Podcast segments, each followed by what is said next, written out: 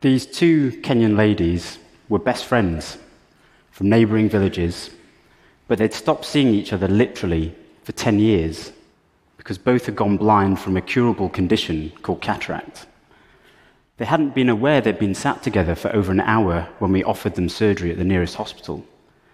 Mama Jane on the right told me her biggest fear was that she would poison her grandson, whom she'd never seen, because she couldn't see what she was cooking for him.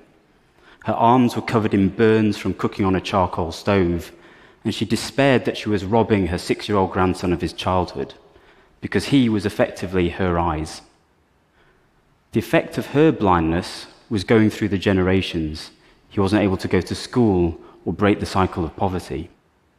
All of this despite cost effective solutions existing.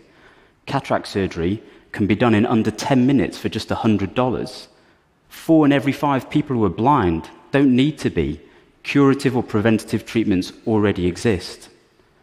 Fortunately for Mama Jane and her friend, a donor had provided treatment so that we could take them to the nearest hospital three hours away. But in that very same clinic, I met Teresa, a shy young woman who couldn't look me in the eyes, not because she couldn't see, but the appearance of the growth on her eyes called pterygium meant she'd lost her confidence and with it her place in her community. She had no prospects for marriage or children and had been completely ostracized. I knew how to treat her condition, it was pretty straightforward, but we had strict instructions that the funds we had were for people with cataract. What was I supposed to do? Ignore her? My wife and I managed to raise the funds to cover her treatment, but situations like Teresa were common every day, where people had the wrong diseases. And by the wrong diseases, I mean conditions for which funding hadn't been earmarked. Earmarking may seem like smart business or smart philanthropy on paper, but it doesn't make any sense when you're looking the person in the eye. Yet, this is how we deliver healthcare to millions of people the world over. I've been thinking about this problem for a very long time.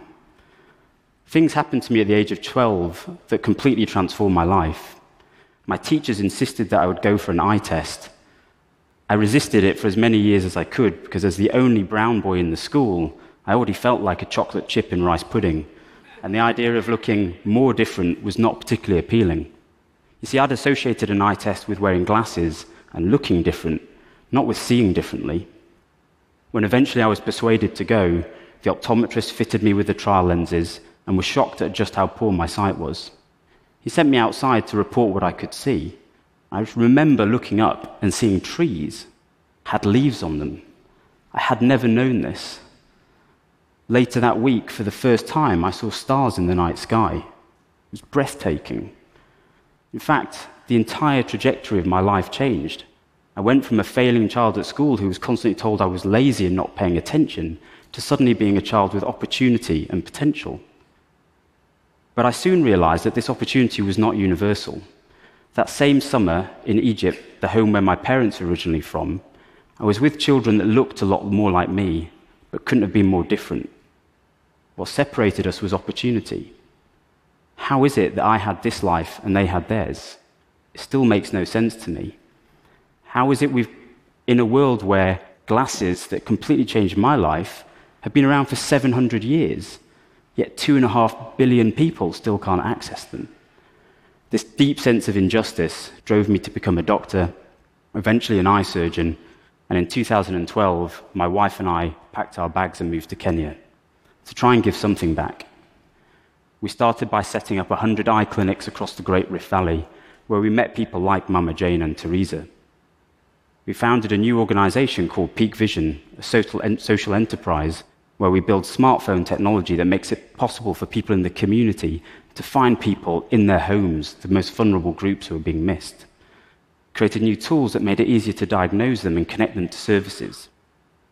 Inspired by the challenges I'd had as a child, we equipped teachers 25 of them with smartphones to screen children in schools.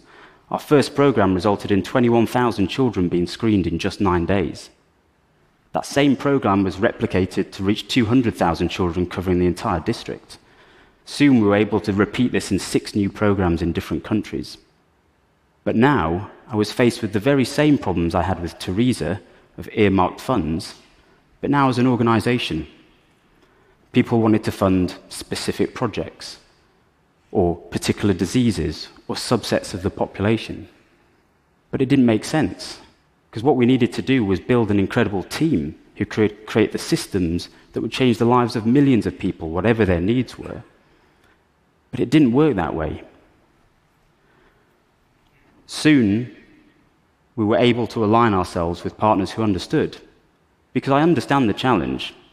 Ultimately, you need to trust where your money's going. And that trust usually manifests through the requirement to create detailed plans, lots of paperwork.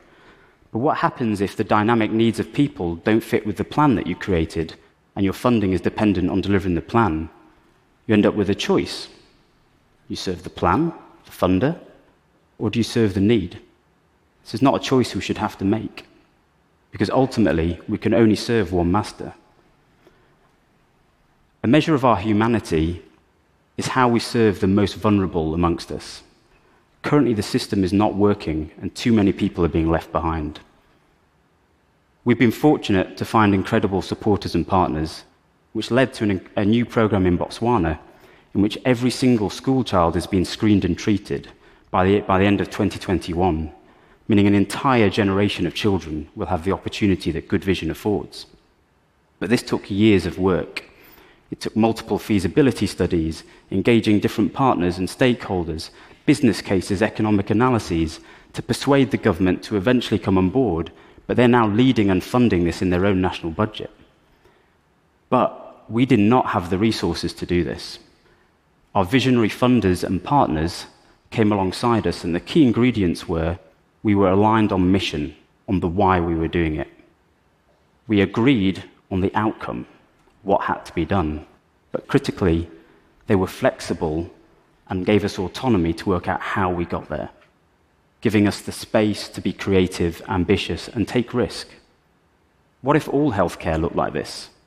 What would it mean for all of social, the social causes we're trying to solve? Business knows this, by taking a long term, ambitious view and giving people the autonomy to be creative to solve our world's biggest challenges, we've disrupted entire industries. Look at Amazon, Google.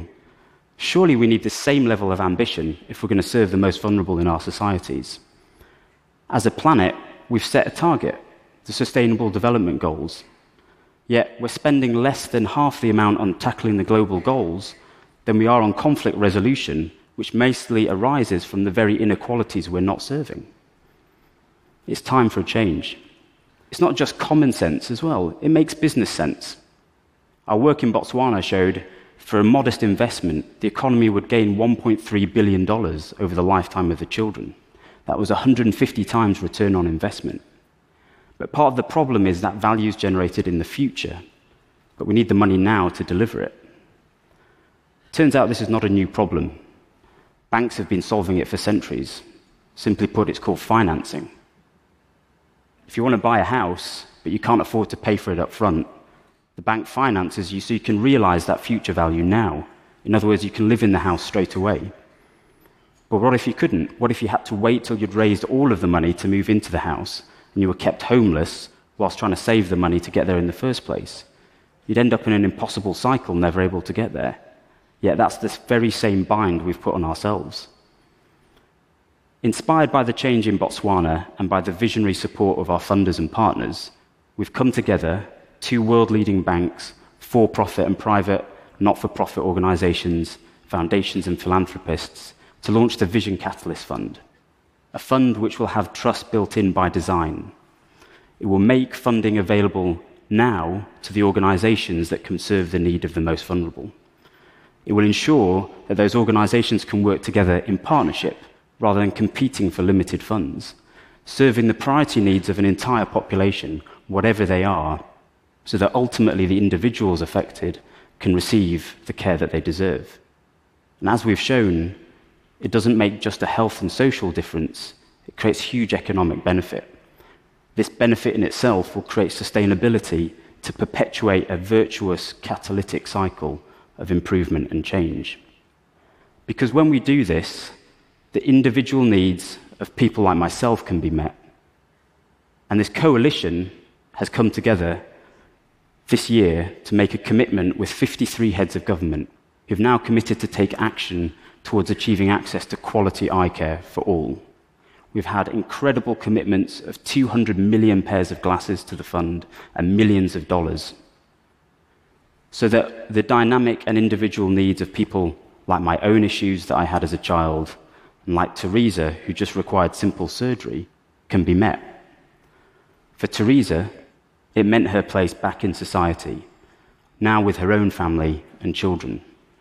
And for Mama Jane, it wasn't just restoring her sight, it meant the opportunity to restore hope, to restore joy, and to restore dignity.